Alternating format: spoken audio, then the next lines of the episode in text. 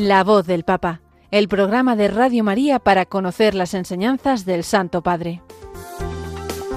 Es un espacio dirigido por el Padre Mario Ortega.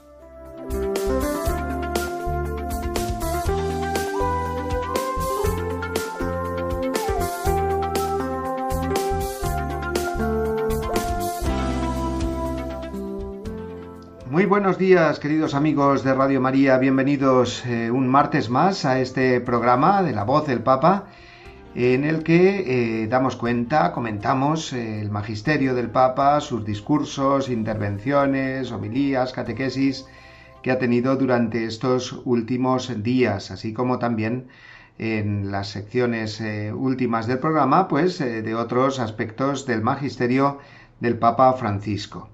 La voz del Papa, hemos de decir que la voz, eh, en cuanto voz del Papa, pues llevamos ya 15 eh, días que no la oímos mucho, puesto que el Papa, sabéis que está atravesando una dolencia, una inflamación de los pulmones que le impide pronunciar esos discursos, esas homilías, intervenciones varias, pero que no por eso deja de dar la cara y ofrecernos el magisterio eh, haciendo que sean otros los que lean, los que pongan voz a estos mensajes que el Papa nos quiere transmitir, bien sea la catequesis del miércoles pasado que comentaremos, también el Ángelus, como también alguna otra intervención como la que tuvo eh, esta semana también por medio del eh, secretario de Estado, el cardenal Pietro Parolín.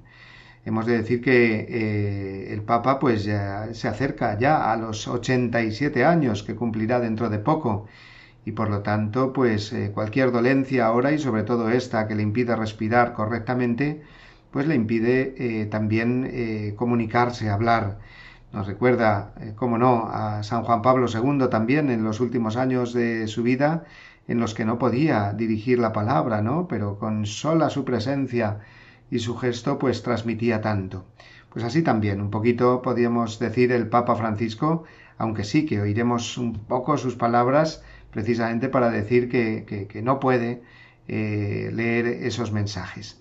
Bueno, en cualquier caso vamos a comentar el magisterio del Papa, pero antes de nada vamos a empezar como siempre pidiendo por el Papa, por su salud, por que se recupere de esa dolencia pulmonar que tiene y eh, sobre todo también por esa eh, fe y con la cual tiene que sostener también la fe de todo el pueblo de Dios. Rezamos por el Papa Francisco. Oración por el Papa Francisco. Señor Jesús, tú eres el buen pastor, siempre satisfaciendo nuestras necesidades y conduciéndonos a la vida eterna. Te damos gracias por el Papa Francisco, tu vicario en la tierra, siervo de los siervos de Dios. Dale santidad y fuerza para llevar a cabo su misión y que sea para el mundo un signo de tu amor y una clara voz de verdad, de justicia y de la santidad de la vida humana que todo lo que diga y haga nos acerque más a ti, que vives y reinas por los siglos de los siglos. Amén.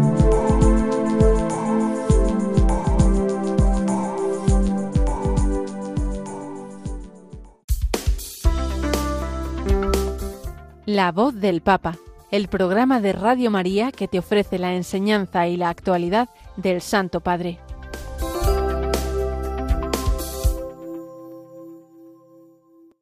Y vamos a comenzar con la primera sección de nuestro programa que como sabéis la dedicamos normalmente a la última audiencia, a la última catequesis que ha dirigido el Papa Francisco. Fue la que tuvo lugar el miércoles pasado, el 29 de noviembre, y como hemos dicho, eh, el Papa no la pudo leer. Vamos a escucharlo a él, pero vamos a escucharlo la breve intervención que tuvo al principio precisamente para eh, decir que no podía leerla. No la traduzco para que nos demos cuenta de, esa dificultad tan grande que tiene y valoremos el hecho de que aunque no pueda hablar, el Papa quiere estar ahí, quiere hacerse presente y por lo tanto con su presencia eh, dar testimonio de esa fortaleza, de esa fe, de esos años, que ya son muchos, 87 hemos dicho que va a cumplir dentro de unos días, y eh, ha querido hacer también eh, presente, digamos, con su autoridad, el magisterio que, eh, aunque otra persona lo, pronuncie, el discurso. Vamos a escuchar lo primero esta, este saludo inicial, estas palabras breves del Papa.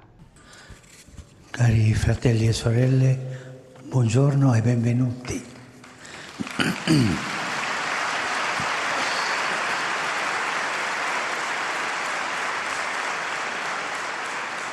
Continuiamo con le catechesi, ma come io ancora so, non sto bene con questa gripe e la voce non è bella, sarà Monsignor Ciampanelli a leggere le cose. Y a continuación, efectivamente, eh, fue leída la catequesis del Papa, eh, que está concluyendo ya ese ciclo largo con el tema de la pasión por anunciar el Evangelio en estas últimas catequesis está haciendo como una síntesis en cuatro puntos, nos anunció. Los dos primeros, eh, ya eh, comentados en las catequesis anteriores, fueron evangelizar con alegría y evangelizar para todos. ¿eh? en esta última catequesis, la del miércoles pasado, mm, nos ha recordado un aspecto más, el tercero. El Evangelio es para hoy, la evangelización es para hoy. ¿Qué quiere decir el Papa o quiso decir el Papa con esto. Eh, empezó diciendo, en, eh, casi siempre eh, se oye hablar mal del hoy, de nuestra época. Es verdad, es verdad que está mal en nuestra época, es decir, hay demasiadas guerras, conflictos, cambios, injusticias, problemas a pequeña y a gran escala, desde la familia hasta pues cada persona y llegando así a problemas también eh, a gran escala eh, en, orden, en el orden mundial. ¿no? Es verdad que hay que resolver muchísimos problemas, pero eh, no podemos quedarnos en el lamento, no podemos quedarnos simplemente en ese lamentar todos estos problemas. parece que ese esquema típico de la acción católica, que era el ver, juzgar y actuar, pues lo hemos cambiado por el ver, lamentarse y no actuar. No es que esto lo dijera el Papa, esto lo digo yo, ¿no? Pero es verdad que em, al ver la situación tal como está, pues nos vamos enseguida al lamento y del lamento a la inacción o al desánimo. El Papa eh, ha querido mm, reconocer y que reconozcamos juntos, pues que es verdad que hay muchas situaciones muy negativas en nuestro mundo de hoy, pero eso no nos tiene que llevar a juzgar mal nuestro mundo de hoy y, que ese juzgar mal pues nos lleve a una inacción, sino a aprender eh, a cómo llevar el Evangelio a nuestro mundo de hoy. Eh, el Papa dijo que es verdad que nos encontramos, dice, eh, en la primera civilización de la historia que globalmente trata de organizar una sociedad humana sin la presencia de Dios. Es verdad, este es nuestro gran mal de hoy, la secularización, digamos, globalizada, concentrándose, dice, en enormes ciudades que se mantienen horizontales, aunque tengan rascacielos vertiginosos, dijo. Y lo cual nos recuerda a ese pasaje de la Torre de Babel, ¿no? donde los habitantes de aquella ciudad pretendieron eh, construir una ciudad que llegara hasta el cielo, como símbolo de ese ser como Dios, ¿no?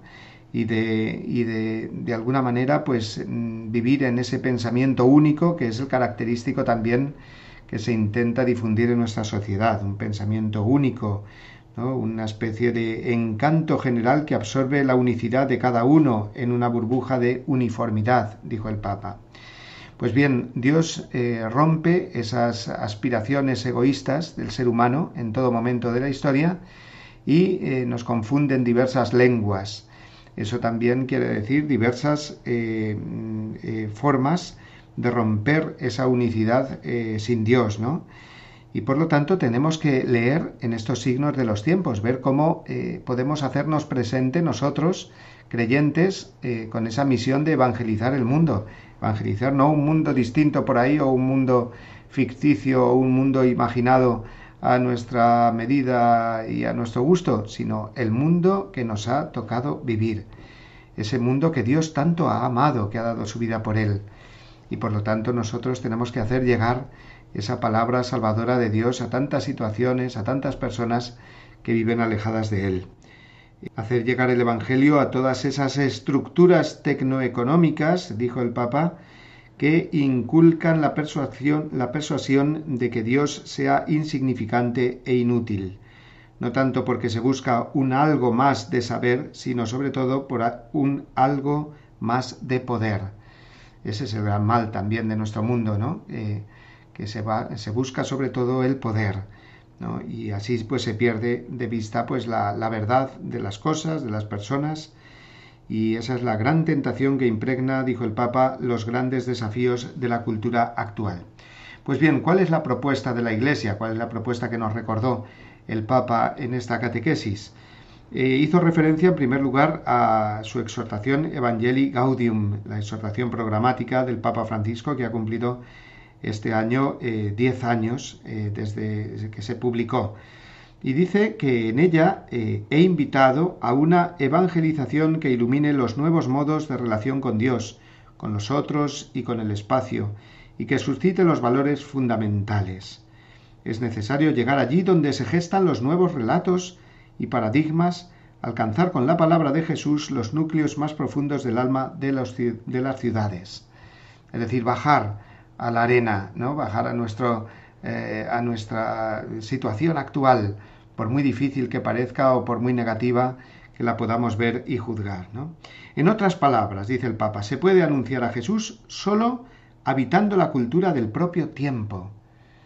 Es decir, siendo conscientes de cómo es nuestro tiempo y de cómo entrar en diálogo con Él para ofrecerles lo mejor que tenemos, que no es otra cosa, que no es otra persona, mejor dicho, más que eh, Jesús de Nazaret.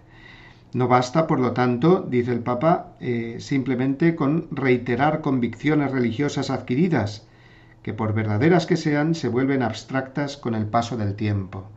Es decir, no vale simplemente fijarse en el pasado, eh, por mucho que veamos ahí pues unas verdades eh, claras que se vivían, que se transmitían, sino que hace falta traducirlas al lenguaje de nuestro mundo de hoy. Y eso es así, queramos o no. no podemos repetir digamos, esquemas o estilos del pasado, eh, pensando que ya con eso está solucionada la evangelización eh, de hoy. No, leo, eh, sigo leyendo lo que dice el Papa. El celo apostólico nunca es una simple repetición de un estilo adquirido, sino testimonio de que el Evangelio está vivo hoy aquí para nosotros. Conscientes de esto, miramos, por tanto, a nuestra época y a nuestra cultura como un don, esto es importantísimo, ¿eh? que, miremos nuestra cultura, nuestra sociedad, nuestra vida como un don de Dios, como un regalo de Dios, por muchas cosas negativas que haya. No deja de ser un don de Dios. En el momento que eh, olvidamos esto, pues ya perdemos el rumbo completamente. Mm, sigue diciendo el Papa, estas son nuestras y evangelizarlas, estas se refiere pues a nuestra cultura, a nuestra vida. Estas son nuestras y evangelizarlas no significa juzgarlas de lejos, ni tampoco estar en un balcón gritando el nombre de Jesús, sino bajar a la calle, ir a los lugares donde se vive, frecuentar los espacios donde se sufre, se trabaja, se estudia y se reflexiona, habitar los cruces de los caminos donde los seres humanos comparten lo que tiene sentido para sus vidas. Significa ser, como iglesia, levadura de diálogo, de encuentro, de unidad.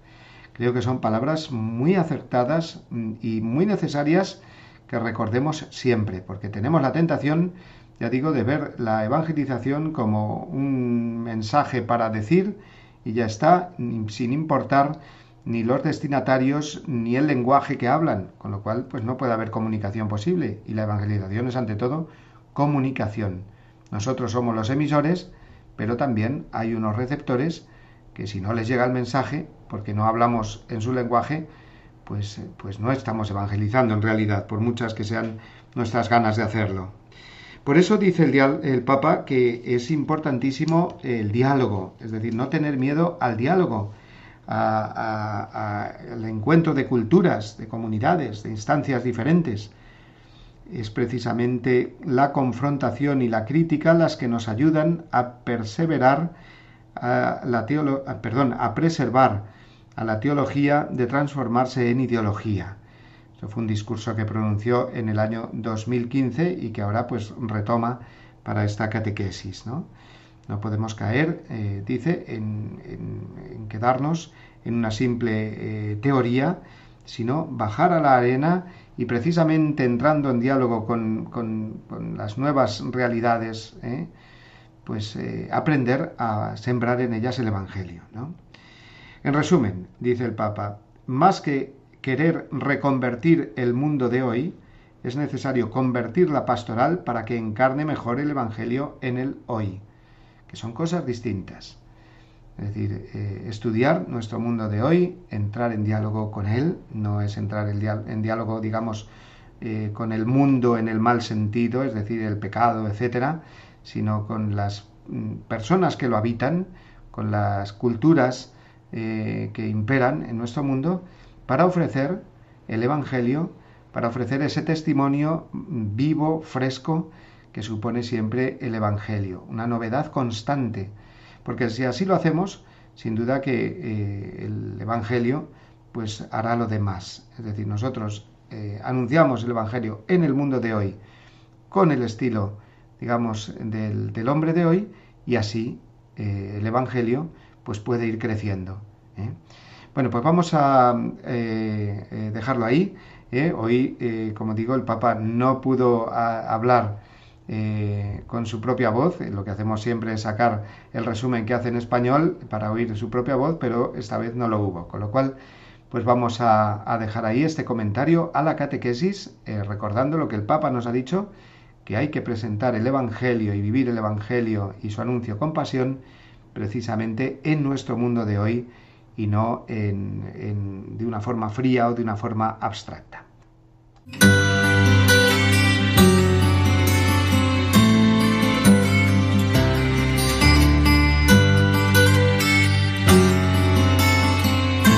El Señor hizo de Simón, al que dio el nombre de Pedro, y solamente de él, la piedra de su iglesia.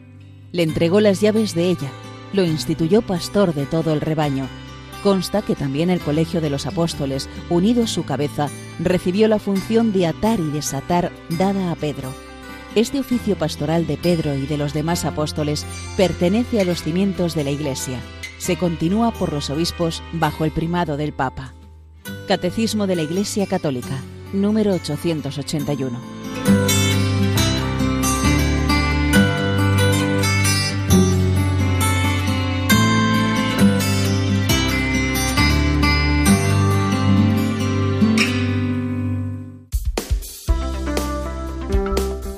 La voz del Papa, el programa de Radio María que te ofrece la enseñanza y la actualidad del Santo Padre.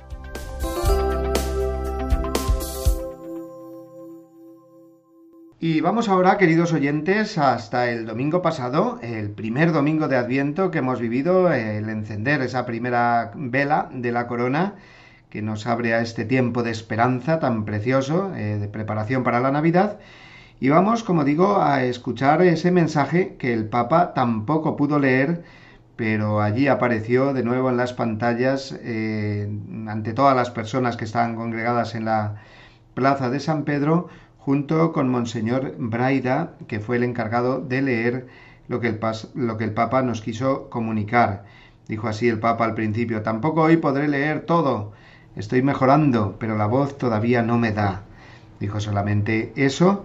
Y a continuación, eh, Monseñor Braida, como digo, eh, leyó el, comentario al Evangelio. Vamos a hacer nosotros lo mismo, lo vamos a leer porque yo creo que es eh, lo suficientemente claro pues para evitar para que evitemos digamos cualquier eh, comentario ¿eh? y dice así dijo así el Papa hoy primer domingo de Adviento en el breve Evangelio que nos propone la liturgia Marcos 13 del 33 al 37 Jesús nos dirige tres veces una exhortación sencilla y directa estad vigilantes el tema es, pues, la vigilancia. ¿Cómo debemos entenderla? A veces pensamos en esta virtud como una actitud motivada por el miedo a un castigo inminente, como si un meteorito estuviera a punto de caer del cielo y nos amenazara con aplastarnos si no nos apartamos a tiempo. Pero ciertamente este no es el sentido de la vigilancia cristiana. Jesús lo ilustra con una parábola hablando de un amo que regresará y de sus siervos que lo esperan. Eh, está en el eh, versículo 34. En la Biblia el siervo es la persona de confianza del amo, con el que a menudo existe una relación de cooperación y afecto. Pensemos, por ejemplo, que Moisés es definido como siervo de Dios y que incluso María dice de sí misma, he aquí la sierva del Señor. Así pues, la vigilancia de los siervos no se basa en el temor, sino en el anhelo, en la esperanza de ir al encuentro del amo que viene. Se preparan para su regreso porque lo quieren mucho, porque esperan que cuando llegue encuentre una casa acogedora y ordenada están felices de volver a verlo hasta el punto de que esperan su regreso como si fuera una fiesta para toda la gran familia a la que pertenecen. Con esta espera llena de afecto queremos también nosotros prepararnos para acoger a Jesús, ya eh, sea en la Navidad, que celebraremos dentro de unas semanas, ya sea al final de los tiempos, cuando regrese en gloria, ya sea cada día, cuando venga a nuestro encuentro en la Eucaristía, en su palabra, en nuestros hermanos y hermanas, especialmente los más necesitados. Por eso, de modo especial durante estas semanas, preparemos con esmero la casa del corazón para que esté ordenada y sea acogedora. Vigilar, de hecho, significa estar con el corazón preparado. Es la actitud del centinela, que en la noche no se deja tentar por el cansancio, no se duerme, sino que permanece despierto esperando la luz que llegará.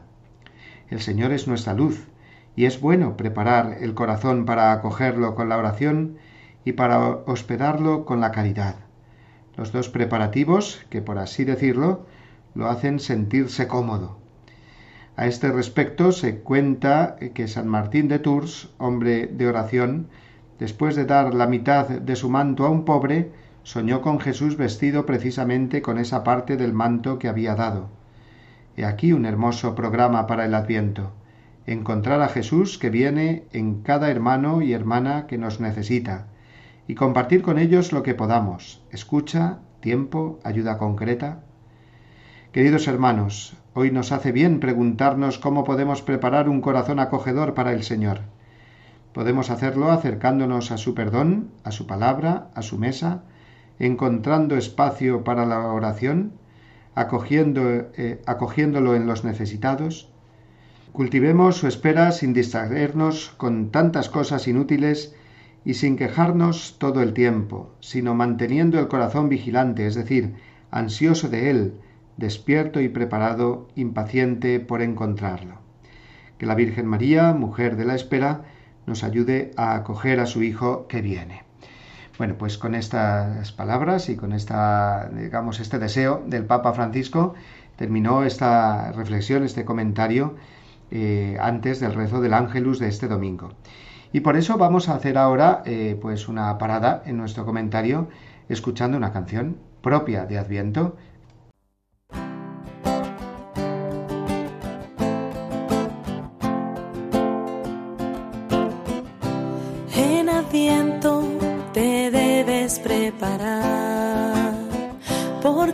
Jesús muy pronto nacerá. Es un tiempo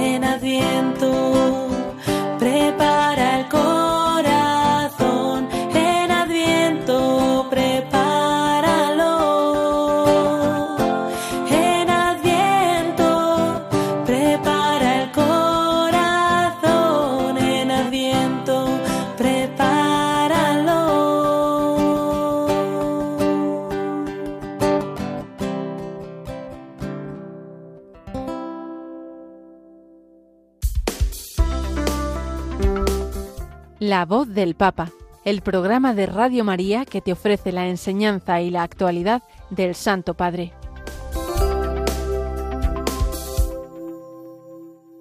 Del 1 al 3 de diciembre eh, pasados se ha celebrado en Francia un precioso encuentro de todos los seminaristas eh, franceses, más de 600, en París. Este encuentro eh, con muchas actividades y destinado a pues a una mayor eh, formación y eh, encuentro fraterno entre todos los seminaristas de la diócesis, lo destacamos en este programa porque el Papa les ha enviado un mensaje a través del secretario de Estado Vaticano, el cardenal Pietro Parolin. Un mensaje del que se ha hecho eco eh, la prensa en gran medida, la prensa eh, católica, la prensa religiosa, puesto que eh, no solamente era un saludo y un, pues un gesto de estar con ellos allí, sino también contenía una enseñanza muy hermosa de todo lo que significa el sacerdocio en el contexto de nuestro mundo actual.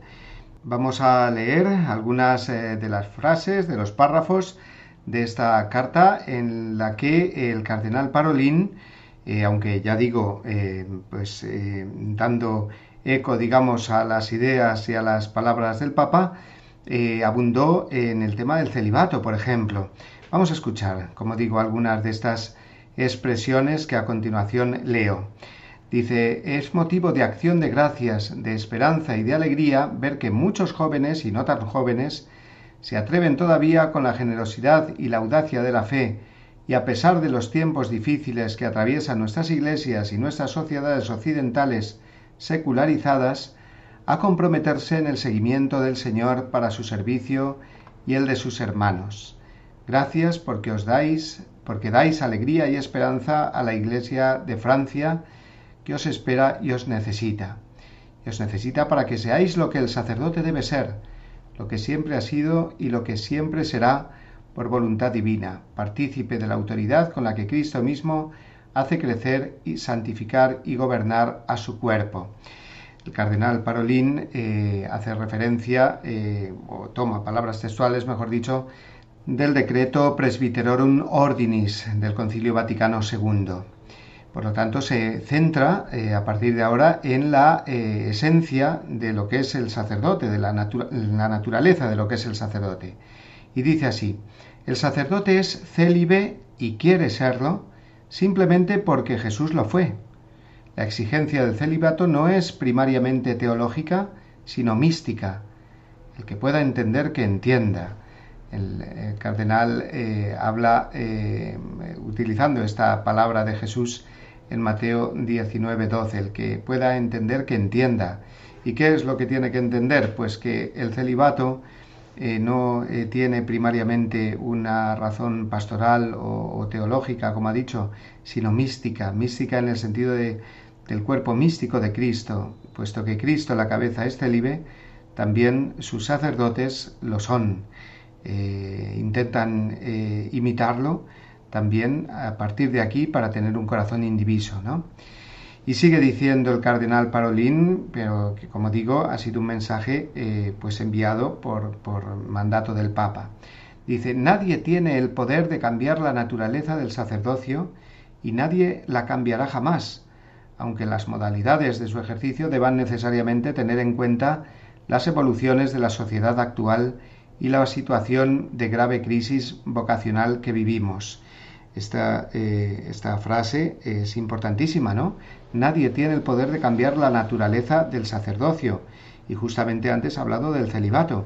Luego eso que se pone en duda eh, pues eh, por diversas partes o sectores de la Iglesia, pensamos especialmente pues en algunas de las de las peticiones del conocido como sínodo alemán, ¿no? pues eh, no eh, son viables, según declara aquí eh, de una forma muy clara y contundente el cardenal Parolín, como digo en una frase, en una carta, perdón, dirigida por mandato del Papa.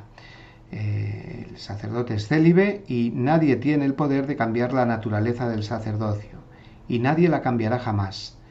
Aunque los cambios de los que hablamos y los que vemos continuamente en, las modalidades del ejercicio, pues necesariamente se deban, como ha dicho el cardenal, a las evoluciones de la sociedad actual y la grave crisis vocacional que vivimos. Y continúa diciendo así, la única manera posible de proceder a la nueva evangelización que pide el Papa Francisco para que todos tengan un encuentro personal con Cristo es la adopción de un estilo pastoral de cercanía, compasión, humildad, gratuidad, paciencia, mansedumbre y entrega radical a los demás, sencillez y pobreza, un sacerdote que conoce el olor a las ovejas y que camina con ellas a su paso.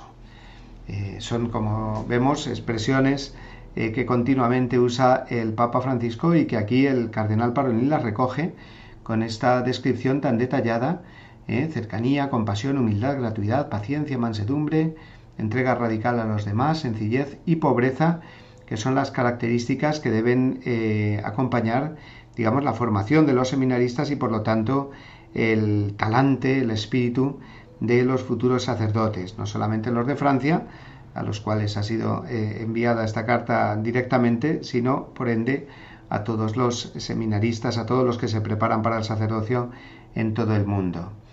Y termina así el cardenal Parolín. Amad a Jesús más que a nada, dejad que su amor os baste y saldréis victoriosos de todas las crisis, de todas las dificultades, porque si Jesús me basta, no tengo necesidad de grandes consuelos en el ministerio, ni de grandes éxitos pastorales, ni de sentirme en el centro de vastas redes relacionales. Si Jesús me basta, no tengo necesidad de afectos desordenados, ni de notoriedad, ni de tener grandes responsabilidades, ni de hacer carrera, ni de brillar a los ojos del mundo, ni de ser mejor que los demás.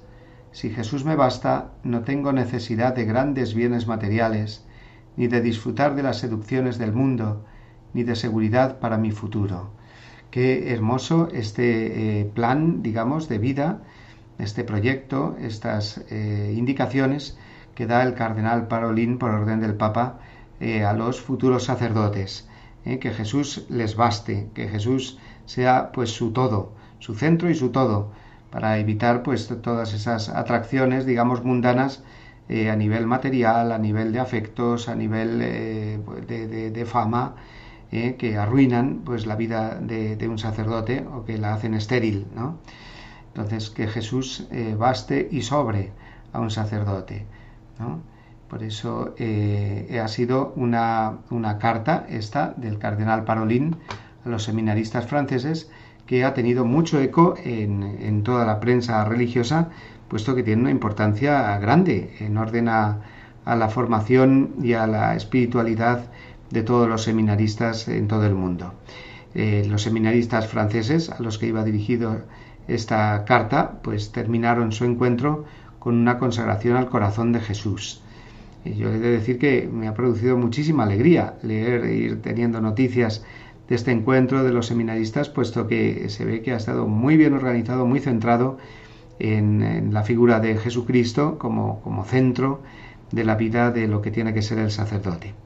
Por lo tanto, vamos a pedirle al Señor, eh, ahora que estamos ya terminando eh, el año, pues que para el año que viene y durante este año, durante este curso, pues se vayan formando bien los seminaristas y haya cada vez más jóvenes que sigan al Señor, como ha dicho el cardenal Parolín, precisamente para tener a Jesús en el centro y desde allí pues eh, darlo a los demás.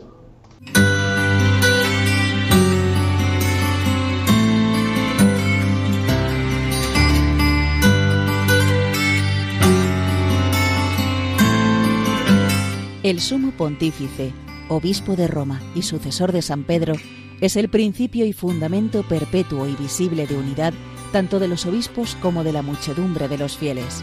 El pontífice romano, en efecto, tiene en la Iglesia, en virtud de su función de vicario de Cristo y pastor de toda la Iglesia, la potestad plena, suprema y universal que puede ejercer siempre con entera libertad.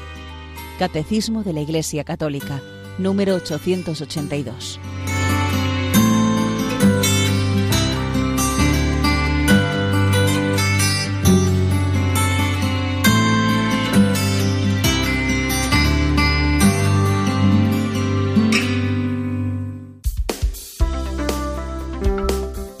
La voz del Papa, el programa de Radio María que te ofrece la enseñanza y la actualidad del Santo Padre.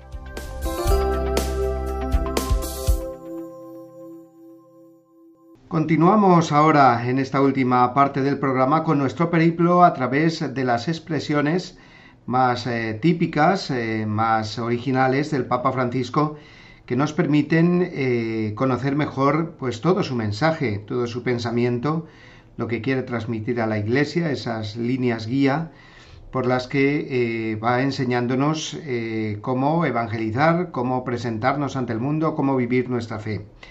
Una de estas expresiones, de las primeras, porque fue utilizada ya en la Evangelii Gaudium, en la primera exhortación apostólica del Papa, fue el verbo primerear.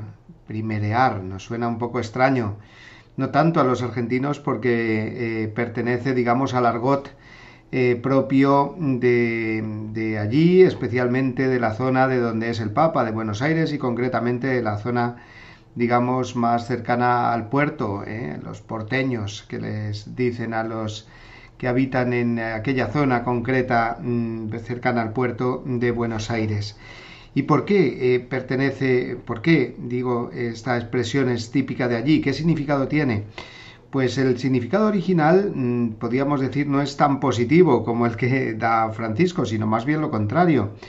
Primerear en ese ambiente de mm, negocio, de compraventa, digamos, de eh, propio pues de un puerto donde se establecen una serie de negocios y de intercambios, Primerear eh, viene a ser eh, tomar la iniciativa antes que nadie, es decir, llegar el primero para hacer el negocio, para salirse uno con la suya eh, y vender antes que los demás, ¿no? Entonces eso significa primerear, ¿no? Y también en el argot, podríamos decir, futbolístico, digamos, pertenece a la jerga un poquito popular, pero veremos cómo el Papa pues le da un significado muy, muy hermoso. También decíamos en el en el lenguaje futbolístico, pues significa igualmente tomar la iniciativa, llegar al balón antes que el otro y por lo tanto eh, primerear quiere decir ponerse el primero, en definitiva, ¿no? Bueno, pues este, em, esta palabra viene aplicada eh, por el Papa Francisco a eh, la vida espiritual en cuanto que em, significa también lo mismo, ponerse el primero, tomar la iniciativa, adelantarse, anticiparse, y viene dicha en esta exhortación apostólica Evangelii Gaudium, concretamente en el número 24, aplicada a Dios, puesto que la expresión es la siguiente, Dios nos primerea en el amor, es decir, se pone por delante de nosotros en amar, no le ganamos a Él, Él nos gana a nosotros, nos primerea, es decir, se pone el primero, se anticipa a nosotros cuando nosotros parece que, que somos los que tomamos la iniciativa, ¿no? En el momento de nuestra conversión a ir a Él, a decirle sí a Él, descubrimos que Él ya nos ha anticipado, nos ha dicho sí primero a nosotros, ¿no? Luego es algo muy hermoso, ¿no? Eh, que, esta expresión pues la utilice el Papa en este sentido positivo y nos haga ver pues la, iniciativa que tiene Dios eh, para demostrarnos su amor antes eh, que nosotros se lo demostremos a Él, ¿no? La comunidad de los apóstoles, eh, dice el Papa en este número 24 de Evangelii Gaudium, experimenta eh, este eh, mm, Dios que nos primerea en el amor, ¿no? Este anticipo de Jesús.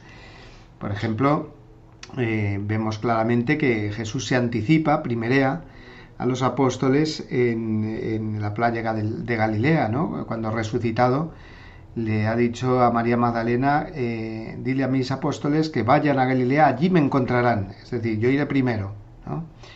Y también a la misma María Magdalena, eh, el Papa la primerea, es decir, eh, es el que toma la iniciativa, mientras mm, María Magdalena pues está buscando al Señor, pero no lo encuentra, es él el que se presenta y le dice aquí estoy, ¿no? María la llama por su nombre, ¿no? Luego los discípulos misioneros, eh, que debemos de ser cada uno de nosotros, pues han de primerear en el amor, eh, como Jesús. Es decir, tenemos que anticiparnos a las situaciones de pobreza, a las situaciones de necesidad, a las situaciones de dificultad que vemos a nuestro alrededor. También debemos primerear la gracia sobre el pecado, es decir, que, eh, cuando venga la tentación, pues allí se encuentre la gracia de Dios. ¿eh? Pongamos la gracia de Dios en primer lugar, anticipemos la gracia de Dios a, los movimientos, digamos, del pecado, ¿no? Anticiparse a la jugada, podríamos decir, eh, primerar al pecado con la gracia, ¿no?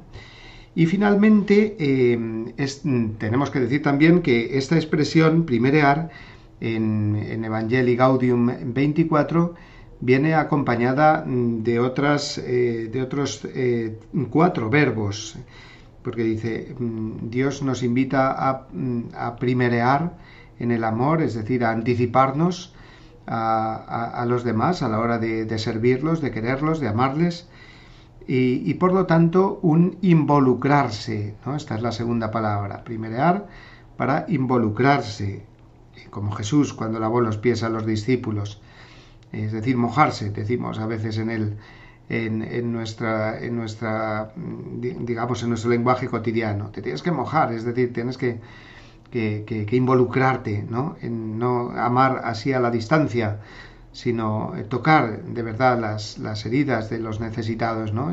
con ese ejemplo de Jesús lavándole los pies a los discípulos.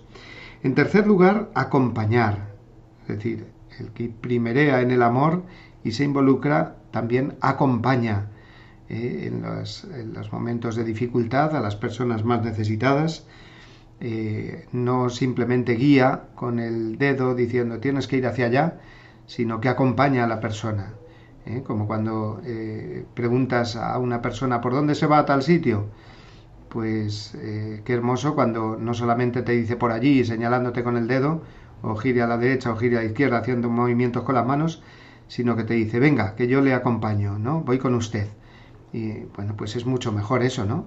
Entonces, acompañar a, los demás, ¿no? Tener, como dice el Papa también muchas veces, ese olor a oveja. Es decir, el pastor que no solamente pues indica a la oveja dónde tiene que ir, sino que va con ella, ¿no? La acompaña para que no se desvíe del camino. Luego, acompañar es el tercer verbo que, eh, al que sigue pues esa acción de primerear.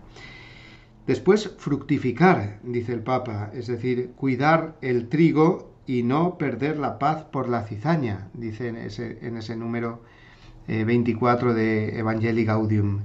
Eh, fructificar, saber fructificar es, pues claro que sí, alegrarse por el fruto que da la gracia de Dios, pero también como vemos también crecer la cizaña, pues no perder la paz por ello. Saber fructificar es saber fijarse en las cosas buenas y alegrarse por ello. Así llegamos al, último verbo que es festejar, celebrar eh, verdaderamente pues eh, cada pequeña victoria en la vida espiritual, cada fruto conseguido, cada éxito de la gracia de, Dios ¿no? en nosotros. Así que esos son los cinco verbos. El primero de, ellos es el que hemos desarrollado más, primerear, ponerse el primero en el amor, a ejemplo de Dios, para después involucrarse ¿eh? con los demás, eh, ponerse a servir a los demás, tocar eh, al prójimo, digamos, en sus heridas, acompañar después, tener ese olor a oveja, acompañar, fructificar y por último festejar, celebrar con alegría. Esa es, digamos, toda una dinámica o todo un proceso que tiene siempre en mente el Papa Francisco cuando trata de exponernos en qué consiste, pues en general, la vida cristiana y en concreto la evangelización, el anuncio del Evangelio. Muy bien, pues eh, seguiremos con estas palabras o estas expresiones propias del Papa Francisco. Podríamos hacer casi como un diccionario eh, eh, con todas estas expresiones que entendiéndolas bien y haciéndolas nuestras nos ayudan a estar en sintonía con él y lo que es más importante, pues a entender su mensaje y ponerlo en práctica.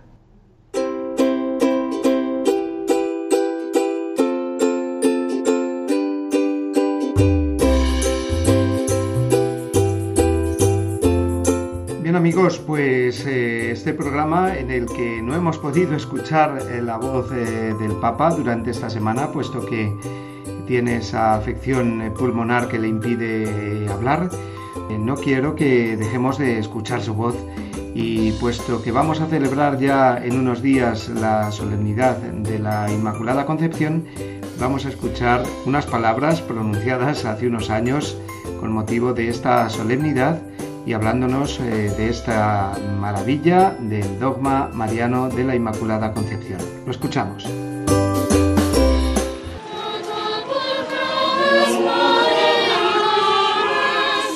El Evangelio de San Luca ci presenta a María. El Evangelio de San Lucas nos presenta a María, una muchacha de Nazaret, pequeña localidad de Galilea, en la periferia del Imperio Romano y también en la periferia de Israel, un pueblecito. Eppure su di lei, quella ragazza di quel paesino lontano, su di lei si è posato lo sguardo del Signore. Y aún así, sobre ella, sobre aquella muchacha de aquel pueblecito lejano, sobre ella se ha puesto la mirada del Señor, que la ha protegido para ser la madre de su Hijo. En vista de esta maternidad, María fue preservada del pecado original, es decir, de aquella fractura en la comunión con Dios, con los demás y con la creación que hiere en profundidad a cada ser humano. Ma questa frattura è stata sanata in anticipo nella madre di colui Pero esta fractura ha sido sanada con la antelación en la madre de aquel que ha venido a liberarnos de la esclavitud del pecado. La Inmaculada está inscrita en el diseño de Dios. Es fruto del amor de Dios que salva al mundo. Contemplando la nostra Madre Inmaculata, bella, Contemplando a nuestra Madre Inmaculada, bella, reconocemos también nuestro destino más verdadero, nuestra vocación más profunda, ser amados, ser transformados por el amor, ser transformados por la belleza de Dios. Transformati dall'amore, essere transformati dalla bellezza di Dio. Guardiamo lei, nostra madre, e lasciamoci guardare da lei, perché es la nuestra madre e ci ama tanto. Miremosla a ella, nuestra madre, y dejémonos mirar por ella, porque es nuestra madre y nos ama tanto. nel seguire la parola di Dio. Dejémonos mirar por ella para aprender a ser más humildes, también más valientes en el seguimiento de la palabra de Dios, para acoger el tierno abrazo de su Hijo Jesús, un abrazo que nos da vida, esperanza y paz.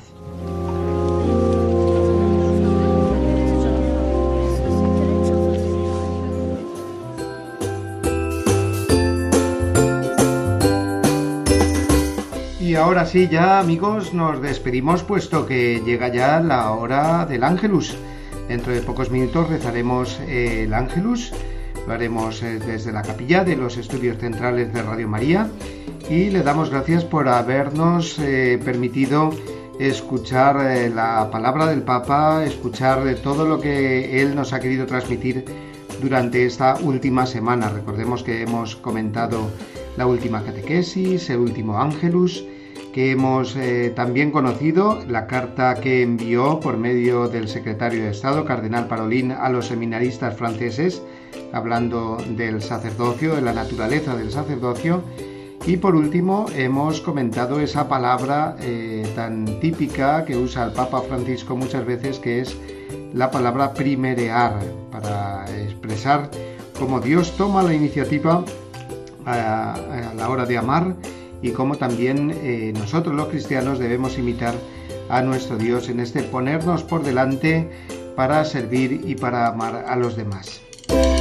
No quiero despedirme sin recordaros, como siempre hacemos, eh, que podéis escribirnos al correo electrónico del programa, la voz del papa arroba radiomaria.es, o también descargaros el programa y compartirlo con vuestros amigos entrando en el podcast de Radio María. Yo me despido hasta la semana que viene, si Dios quiere, el día 12, el día de la Virgen de Guadalupe, y os dejo ahora con la bendición que nos deja el Papa Francisco. Hasta la semana que viene, si Dios quiere. Y les pido por favor que recen por mí, porque yo también necesito que me sostengan con la oración. Que Jesús los bendiga, que la Virgen los cuide.